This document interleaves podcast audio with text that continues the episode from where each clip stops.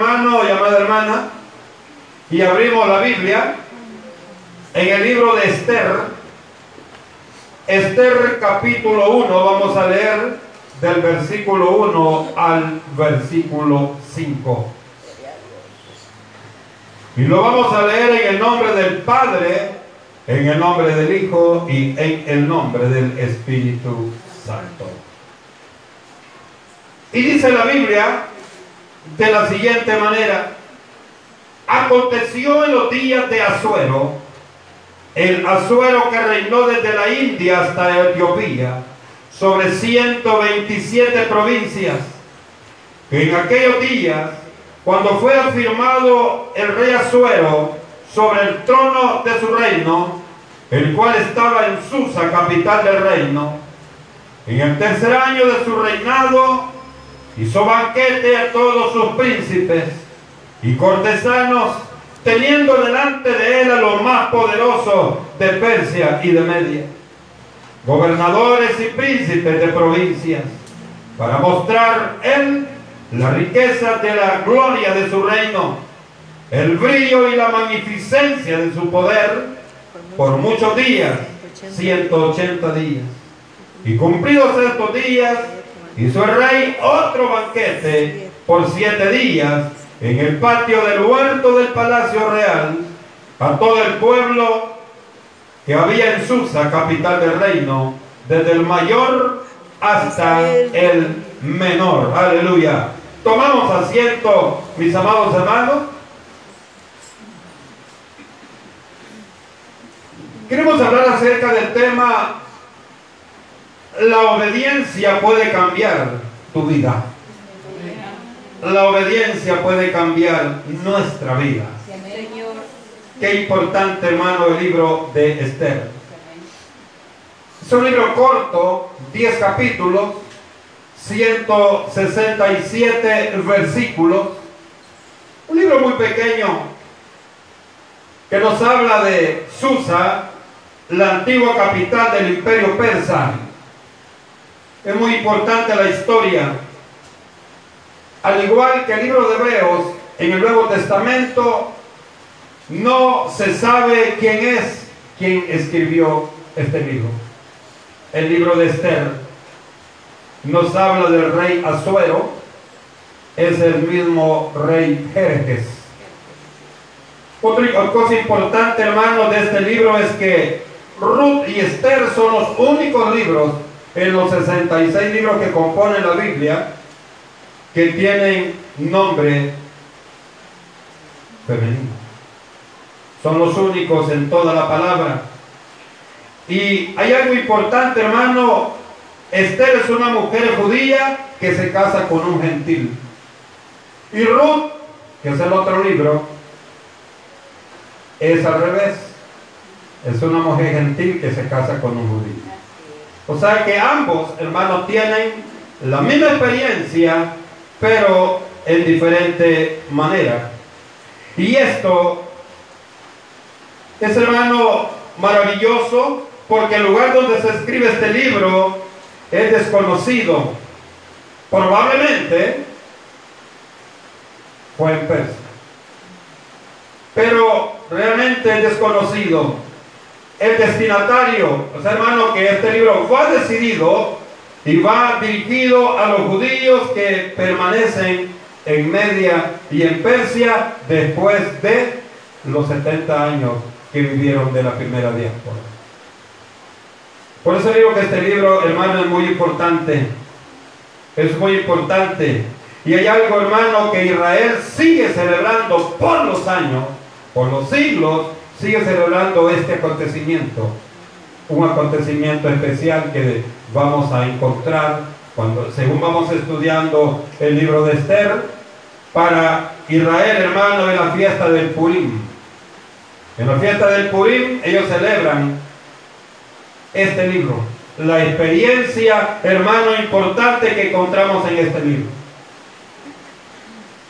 Según la historia, este libro se escribió en el año 330 antes de la era cristiana o antes de Cristo.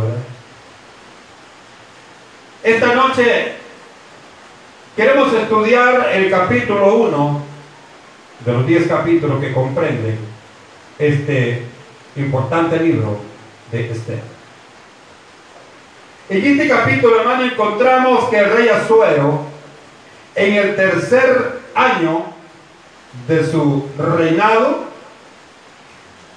aquí vamos a contar una serie de fiestas, una serie de banquetes. Ahí nos damos cuenta que esto era bien fiestero. Y dice la palabra que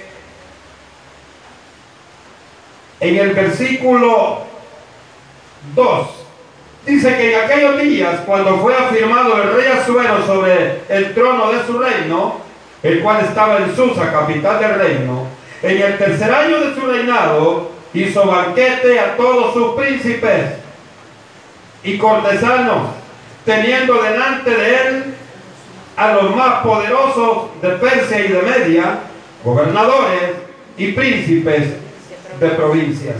Usted se da cuenta que esta, este banquete, esta fiesta, esta cena, duró seis meses. Hermano, que no era un, un momento. Esta fiesta duró seis meses. Ahí tenía las personas más importantes. ¿Y dónde dice que seis meses? Versículo 4. Versículo 4. Había un propósito de él. Había un propósito de celebrar esta fiesta. Y si usted se da cuenta, estaba lo mejor, lo más importante en esta fiesta. Aquí no había, hermano, gente humilde. Solo estaban los príncipes de las 127 provincias que estaban bajo su reinado. Estaban los sabios, la gente que conocía la ley de Media y de Persia. La gente, amado hermano, que tenía conocimiento de todas las áreas que a él interesaban. Ahora había un propósito. Por eso quiero decirle, la vida tiene propósitos. Toda persona cuando nace, cuando crece, tiene propósito. Usted le pregunta a cualquier joven, a cualquier hermana, a cualquier hermano de esta congregación, ¿cuál es su propósito? Él le va a decir o ella le va a decir ser alguien en la vida, hablando terrenalmente. Pero también es importante que a la par de esa preparación secular, también miremos la preparación espiritual. Porque siempre le hemos dicho, ambas son importantes. Ambas son importantes. La única diferencia es que si ya pensamos en balanza, nos damos cuenta que es más importante el espiritual. ¿Por qué? Hermano, porque la material, la secular, va a durar poco tiempo. ¿Cuánto? Pudiese ser que el Señor nos conceda vivir 100 años, pero la vida espiritual será por los siglos de los siglos y los siglos. Amén. Por lo tanto es más importante.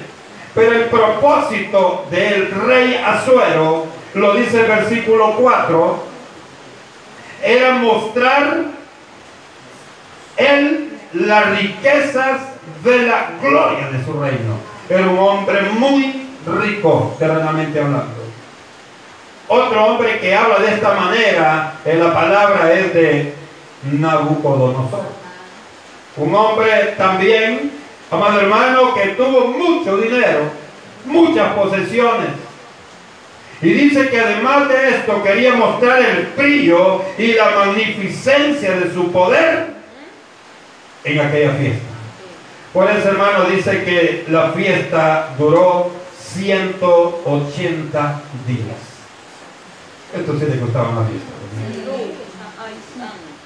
180 días. Qué importante. Yo pienso, hermano, que todo lo tenía bien distribuido, porque eran diferentes grupos, diferentes estratos sociales, diferentes niveles de autoridad a la que él tenía ahí. Y acuérdense que uno de los propósitos era demostrarles que el que tenía el dominio sobre las 127 provincias era una persona con capacidad. ¿Para qué? Para que aquellos 127 que estaban bajo la autoridad de él, también reconocieran el lugar, el poder y la dimensión que Dios le había permitido a este hombre. Dice que pasado este tiempo, levanta una, un segundo banquete, pero este duró solo siete días. ¿Y quiénes estaban ahí? Toda la gente del pueblo, toda la gente humilde. Dice que el 5 y cumplidos estos días, o sea, los 180 días de la, del primer banquete, hizo el rey otro banquete por siete días en el palacio, en el patio del huerto del palacio real, a todo el pueblo que había en Susa, capital del reino, desde el mayor hasta el menor. Parece interesante. Parece, hermano, muy, muy, muy interesante que también el rey, así como festejó a la gente de alto nivel, también se acordó de la gente del pueblo. ¿Pero por qué? Porque para un rey son importantes ambos. Para un gobierno son importantes ambos. Porque cuando van proyectos, la gente que más trabaja es la gente del pueblo. Es ahí donde se saca provecho. Por eso, hermanos, pienso yo que el rey Azuero también se acordó, nada más que fueron siete días. Pero en esos siete días, hermano, el pueblo quedó feliz. Y sabe que hay algo que me llama la atención. Todo, hermano, el trabajo que hicieron, todo lo que prepararon, cómo adornaron el lugar para tener esa fiesta, también tuvo un costo, versículo 6.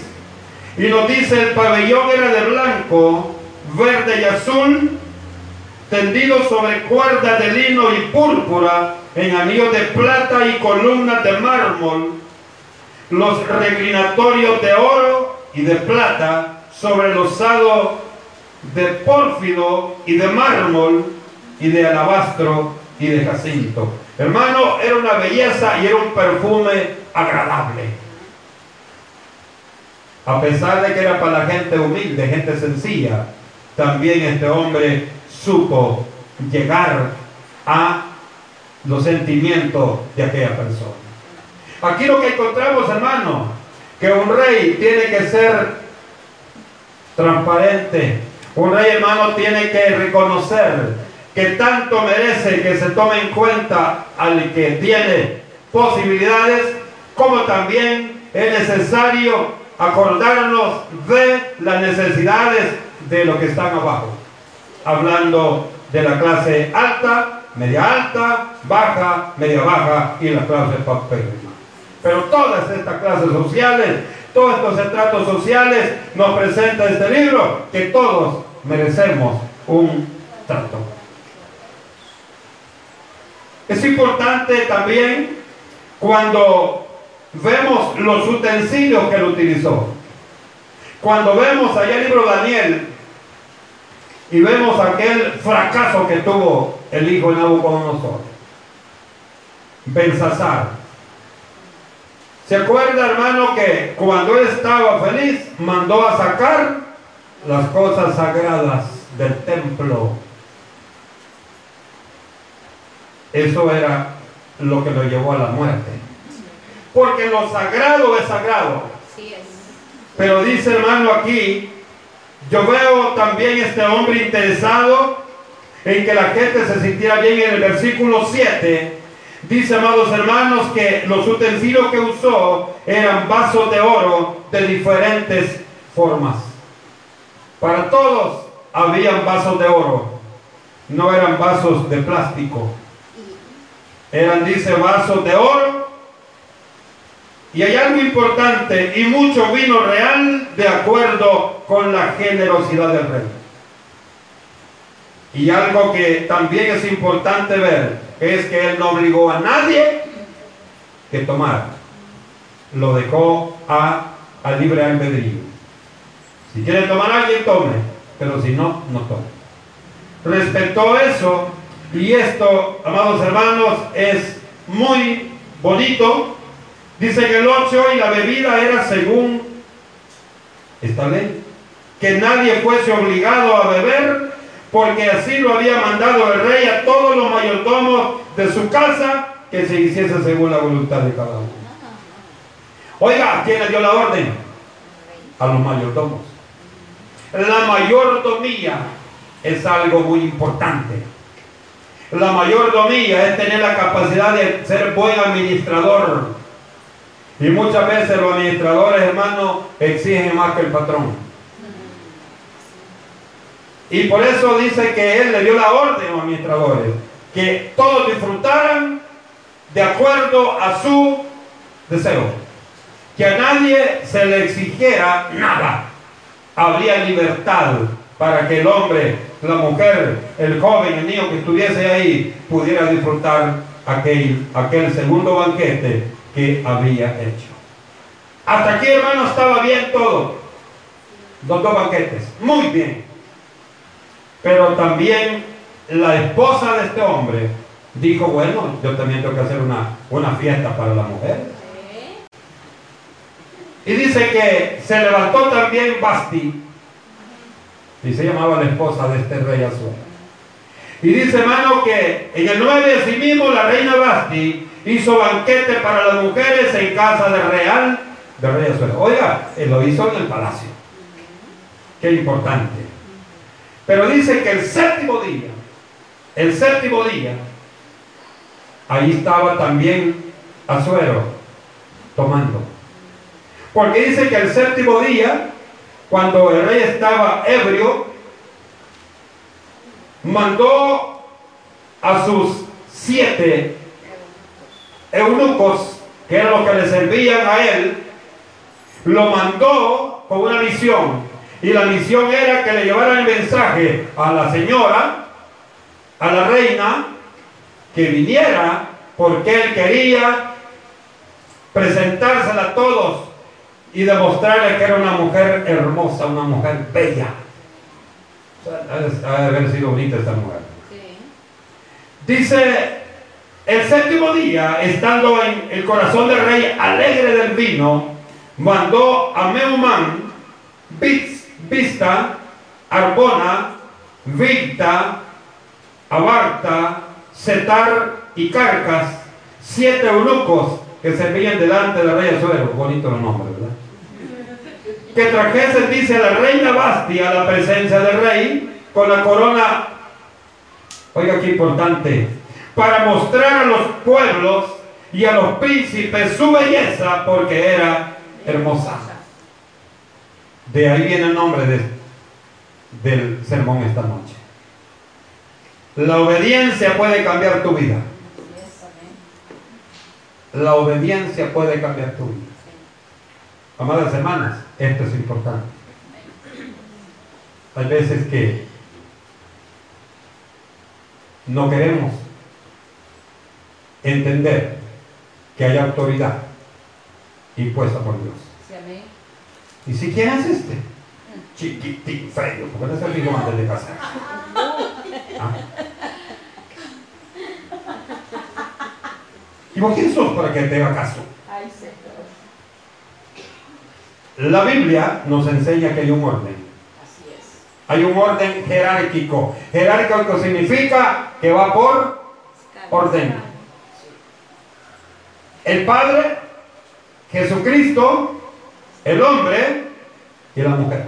Y a mí que me cae esa mujer, los hijos. ¿Verdad? Cuide sus hijos. Amén, Y también usted tiene autoridad sobre ellos. Pero aquí, hermano, hay algo importante y es que cuando hay poder, la mujer quiere creerse que está a nivel del hombre, hablando de autoridad. La esposa trabaja y gana más que el esposo. Y ella piensa que el salario le da autoridad de mandar en la casa. No, hermanos. Si usted gana más, ayúdele al pobre hombre que está trabajando. Ayúdense. Sujétense a Dios. Si usted se sujeta a su esposo, ahora estamos hablando en lo lógico. Si usted se sujeta a su esposo, las cosas le van a salir mejor. Pero si usted quiere que su esposo le haga caso a usted, las cosas no están bien, por lo tanto no van a salir bien. Por lo tanto dice que él mandó a estos siete eunucos para decirle a la reina que viniera, le dijo que, se pusiera la corona y que viniera como lo que era, la reina. Él quería darse, como decimos nosotros como salvadoreños, el taco de la esposa que tenía. Importante, y cuando veía esto pensaba en algo. Muchas veces sabemos muchos hombres que nos da pena que conozcan a nuestra esposa. Podrá ser por dos cosas, porque allí tienen la amante quizás. Ay, Señor. Podrá ser. Pero si hace así, hermano, Dios nos habla esta noche. Caminemos bien, rectos en los ojos de Dios. Aquí este rey, hermano, a pesar que usted sabe que lo, que más sobra cuando hay dinero es el pecado. Y dice la palabra que la orden fue, vayan a traerla porque es hermosa, es muy bella y quiero mostrársela a todos los invitados. ¿Qué hubiera pensado cualquiera de las hermanas? Qué bueno, qué bueno. Porque yo pienso, hermano, que hay algo importante y algo que, tiene mucha importancia entre los ojos de Dios. Que ambos se amen. Y cuando hay amor hay respeto. Y nos dice la palabra que mas la reina Basti no quiso comparecer a la orden del rey enviada por medio de los eunucos. No quiso. No dice qué pasó. No dice si ella dijo, ya no va. No. No dice que también estaba ebria porque la fiesta es de las mujeres. Lo que dice hermano que no obedeció y ¿qué trajo esta consecuencia? Dice hermano que lo que pasó fue dice que el rey se enojó. Dice que el rey se molestó grandemente. Oiga, este acontecimiento, este momento, lo que estaba pasando, la reina Basti no lo dimensionó. Ahora dense cuenta una cosa, amado iglesia del Señor. Significa que Usted puede estar muy alto en las cosas de esta tierra, pero si no tiene sabiduría de Dios, va a echar a perder lo que Dios le ha dado. Va a echar a perder lo que Dios le ha dado. Y por eso dice la palabra que no quiso venir, no quiso mostrarse ante los ojos del rey y él dice que se sintió frustrado. Hermano, se sintió avergonzado. Porque él esperaba que llegara la reina y él agarrara la manita y darle vuelta y que la reina es de la esposa que es reina. Pero dice que aquella señora le salió bien contraria a saber cómo le respondió a los eunucos. Y, hay una cosa importante, hermano. Esta reacción que tuvo ella también tuvo una doble reacción en rey Azuero. Dice que cuando él vio eso, echemos en un solo lugar todo, todo lo que pasó. Él se sintió avergonzado, se sintió que como que no era rey, se sintió sin autoridad, se sintió que la esposa le había faltado el respeto. ¿Por qué? Hermanos, porque ahí estaba toda la gente, la gente humilde y la gente de alta alcurnia, estaban en esa fiesta. Se sintió muy mal, hermana, cuando cuando tenga invitados y que el esposo le diga, mira mi amor, vení, o, mira gordita, vení, o mira chiquita, como le diga, ¿verdad? Hermana, usted aunque no quiera que tenga cara de limón, cambie su rostro y salga y dígale, ¿qué quieres decir? Aunque después le diga, yo no quería salir, pero ante la gente, hermano, haga una cosa.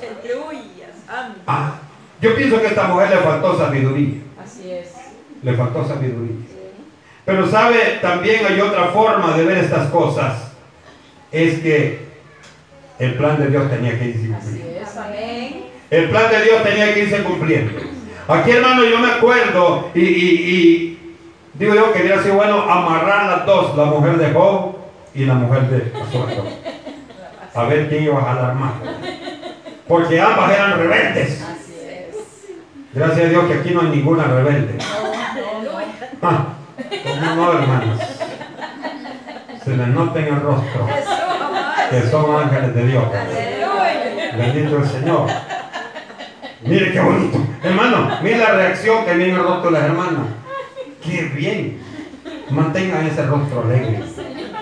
Mantengan ese rostro hermoso. Ese rostro de confianza. Y dice hermano que el rey se enojó tanto cuando vio la reacción de su esposita. Dice que se sintió burlado, se enojó mucho y se encendió en ira. O sea, hermano, que fue una ira, un enojo que sobrepasó todos los niveles. Cuando dice en el mundo, este se le metió el diablo, es cuando se ha enojado de una manera diferente. Una manera, hermano, que no hace actuar de una manera irracional. Y dice la palabra que lo que hizo fue preguntarle a los sabios que conocían los tiempos, porque él acostumbraba siempre, dice la palabra, preguntarle a los que sabían la ley de Media y de Persia y que conocían el derecho. ¿Para qué? Para no fallar. Mire, esto es importante, hermano.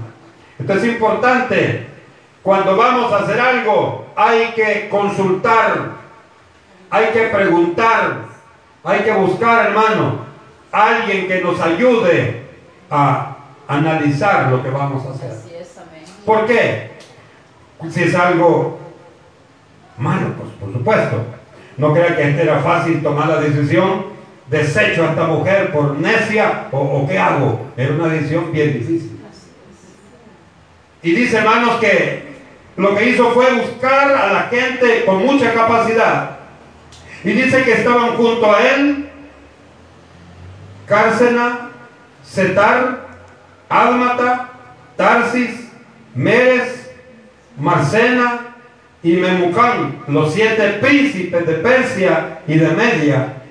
Oiga, que dice que, mira cómo dice al final, dice que estos siete le miraban la cara al rey. No crea, tremendo hermano. Usted muchas veces que está molesto le dice, ¿y por qué me miran la cara? Nosotros entendemos eso cuando nos ven inteligentes. Y dice aquí, hermano, que estos siete reyes, dice, le miraban la cara al rey y se sentaban los primeros en el reino. O sea que la gente en la que él confiaba a ojo cerrado. Siempre van en nuestra vida, en nuestro alrededor, en nuestro contorno familiar, laboral, eh, ¿qué? Eh, en amistad. Usted también tiene personas con las que tiene mucha confianza. Y dice que a estas personas usted y yo nos dirigimos, nos educamos cuando necesitamos algo, algún consejo sabio, por supuesto. Y dice que les preguntó ¿Qué se había de hacer con la reina Basti según la ley? Mire qué inteligente este, este rey.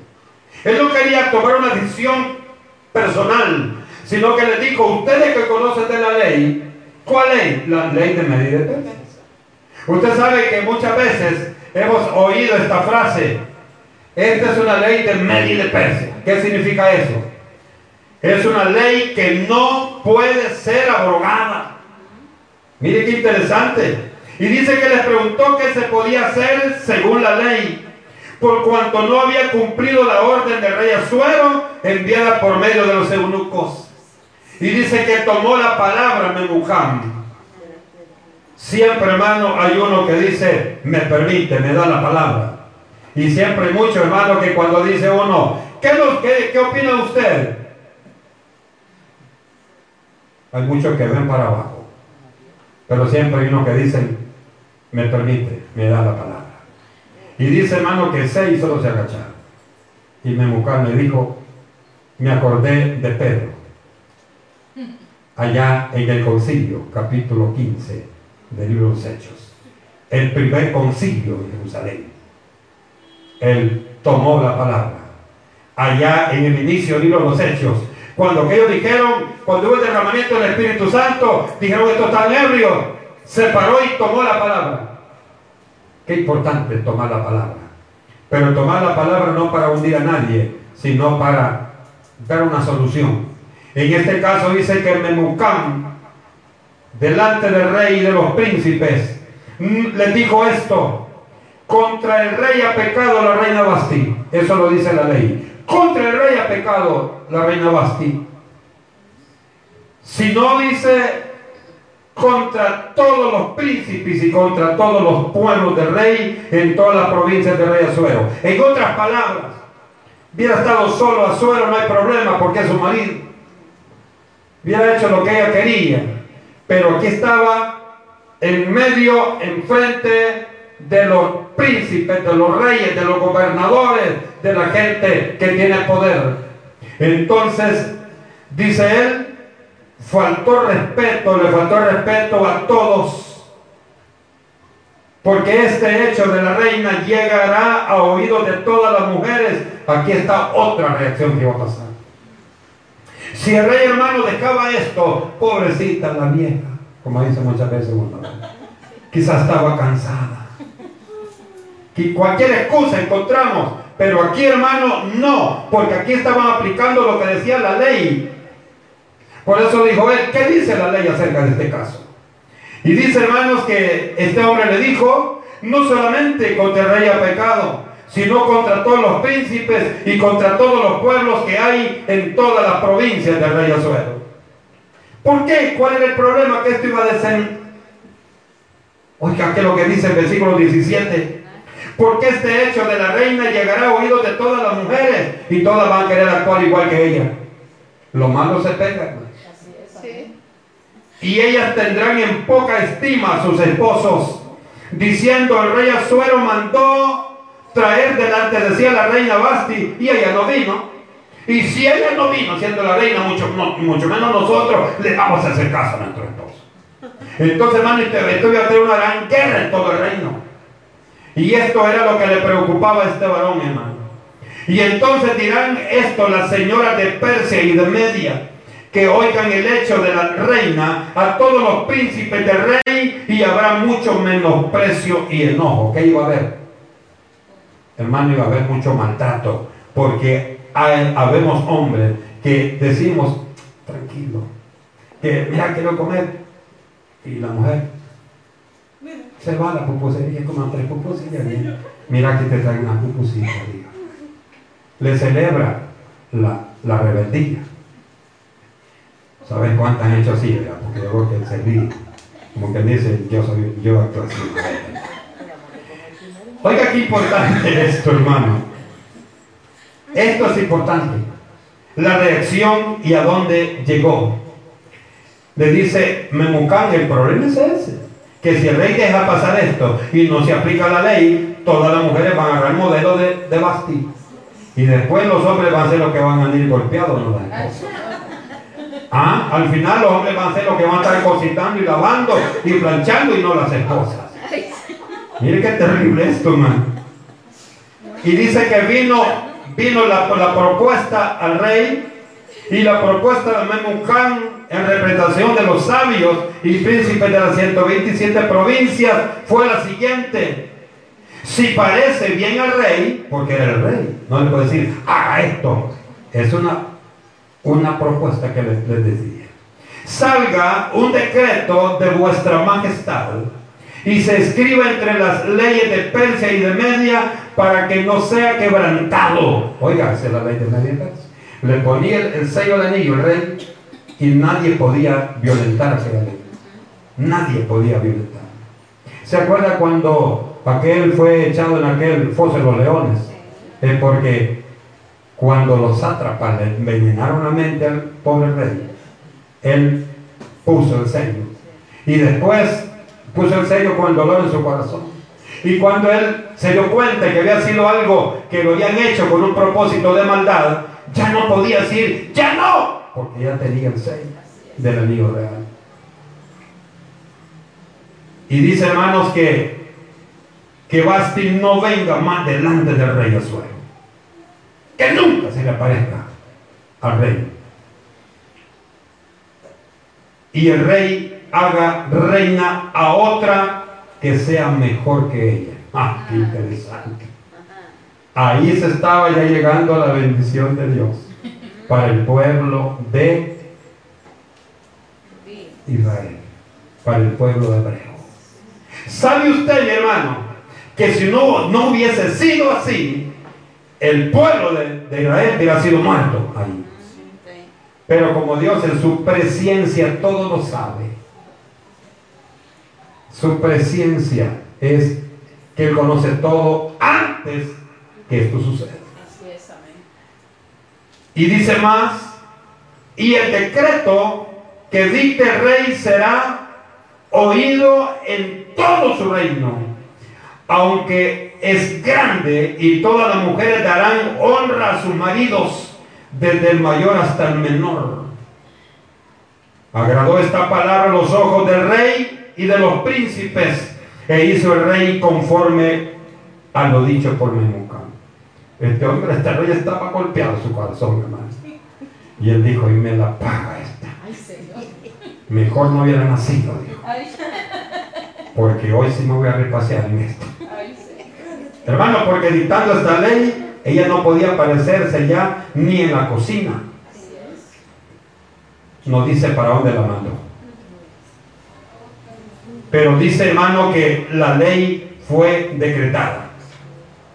Y dice la carta que envió a las 127 provincias y a todo el reino, pueblos y todo, decía esto. Dice pues envió cartas a todas las provincias del rey a cada provincia conforme a su escritura y a cada pueblo conforme a su lenguaje, diciendo que todo hombre afirmase su autoridad en su casa y que se publicase esto en la lengua de su pueblo. Dependiendo del tipo de lengua que se hablara, hermano, así tenía que ser la carta. Dependiendo cómo era la escritura, sí tenía que escribirse cuál era el propósito del rey. Que nadie se quedara sin conocer el edicto que él había dictado. El capítulo 1 de Esther inicia alegre con fiesta y termina solo sin esposa. Mire cómo es la cosa. Y termina aquella señora que estaba en el sillón y todos hermanos los eunucos haciéndole vientecito y, y a dónde te pongo reina que no te pique un zancudo ahí. Hoy ya no. Ya nadie le atendía a la reina porque había sido dictado un edicto que la reina no podía aparecerse en ningún lugar del palacio porque el rey hermano del rey andaba por todo el palacio y el de Caldera Rey tenía que esconderse. Ese era el edicto. Y el que violentaba esta ley tenía que ser muerto. Oiga qué interesante. Después de ser la señora, la reina, ahora era, era lo más detestable en palacio. ¿Y todo por qué, hermano? Porque no fue obediente a lo que Dios le había mandado. Usted y yo podemos decir, hermano, ¿qué le costaba salir y decirle, ¿qué querés? ¿Qué querés que haga? Lo mucho que podía decirle, venite, guardemos una pieza aquí frente de todo. Es lo mucho que podía hacer. Porque él dice que lo que él quería era demostrarle a la gente que era una muñeca, una Barbie que él tenía. A saber, ¿verdad? Cómo era. Pero sí, que era bonita, sí. Pero hermano, el, el capítulo 1 nos enseña el resultado de ser obediente. Ahora, para ustedes, para mí, como la iglesia del Señor, ¿qué nos enseña este versículo, este capítulo? Nos enseña que si usted y yo le obedecemos a Dios, Él siempre nos va a mantener en el lugar donde, donde ahorita usted y yo gozamos de la presencia. Pero si usted y yo nos rebelamos contra Dios, nos va a borrar y nos va a echar chelito. Ya no va a estar nuestro nombre ahí. Y muchas veces, ahora en la iglesia actual, decimos nosotros, solo me reconcilio y yo regreso. Pero aquí no hubo reconcilio, porque la mujer fue desechada. Se comienza, hermano, a descubrir el plan que iban a hacer más adelante en contra del pueblo judío. Esperemos el otro jueves conocer qué pasó y cómo fue que esta mujer llega y es parte de la bendición para el pueblo hebreo y ahora para usted y para mí como parte de la iglesia de Cristo. Pero la obediencia nos traerá bendición para usted y para mí que tenemos la confianza en Jesucristo. Le decimos, Padre, que estás en los cielos.